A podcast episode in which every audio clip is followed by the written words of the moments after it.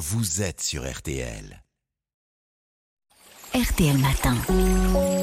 Ça va beaucoup mieux. Avant de retrouver euh, Christine Haas et euh, Nerissa Imani également qui nous donnera des conseils pour euh, trouver des aides pour financer les cours de soutien scolaire. Aline Perraudin, aujourd'hui vous nous parlez du sommeil. C'est un bon sujet et vous nous dites que la position dans laquelle on dort peut avoir un impact sur la qualité de nos nuits. Et oui, ça a un effet sur le sommeil. Par exemple, lorsqu'on dort sur le, do- le dos, Mmh. on a tendance à ronfler davantage car dans cette position, la langue bascule en arrière et ferme les espaces au niveau du pharynx.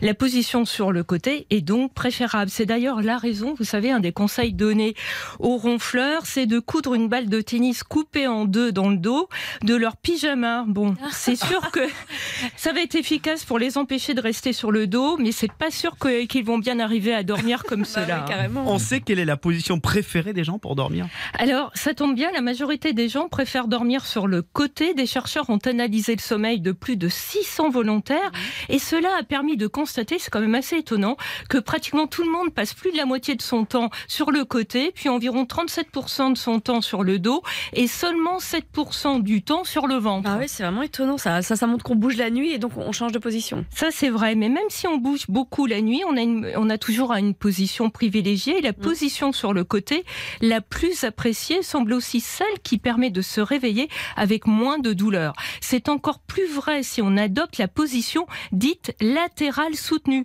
C'est quand on a les deux genoux superposés parce que ça permet d'avoir la colonne vertébrale bien alignée. Pourquoi c'est important d'avoir la colonne vertébrale bien alignée? Alors c'est vraiment important parce que ça évite d'avoir mal au dos et au cou. Et c'est d'ailleurs la raison pour laquelle il faut bien choisir aussi son oreiller. ah oui. Hein. Mm. Alors si on dort sur le côté ou sur le dos, on a intérêt à prendre un oreiller carré assez ferme Mm. ou un oreiller ergonomique. Vous savez, il est rectangulaire, creux au milieu et bombé à l'extérieur afin de bien soutenir la nuque sans écraser les épaules.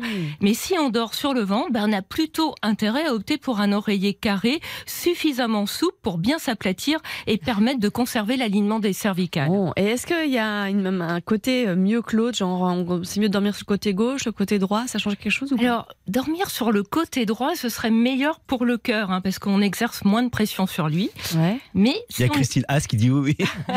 Christine Haas, c'est plutôt côté droit, hein, c'est ça? Exactement. Mais, mais si on est sujet aux brûlures d'estomac, il est préférable de dormir sur le côté gauche parce que ça permet de limiter les remontées acides. Alors c'est facile à comprendre. hein. Dans cette position, le contenu de l'estomac est en dessous de l'arrivée de l'œsophage, ce qui rend le reflux gastrique plus difficile. hein. Mais il y a autre chose de plus surprenant.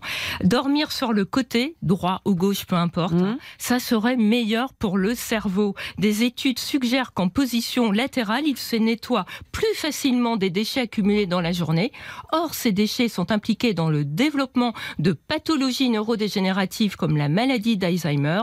Alors, ne me demandez pas pourquoi, hein, les chercheurs n'ont toujours pas trouvé l'explication. C'est fou ça, merci beaucoup Aline.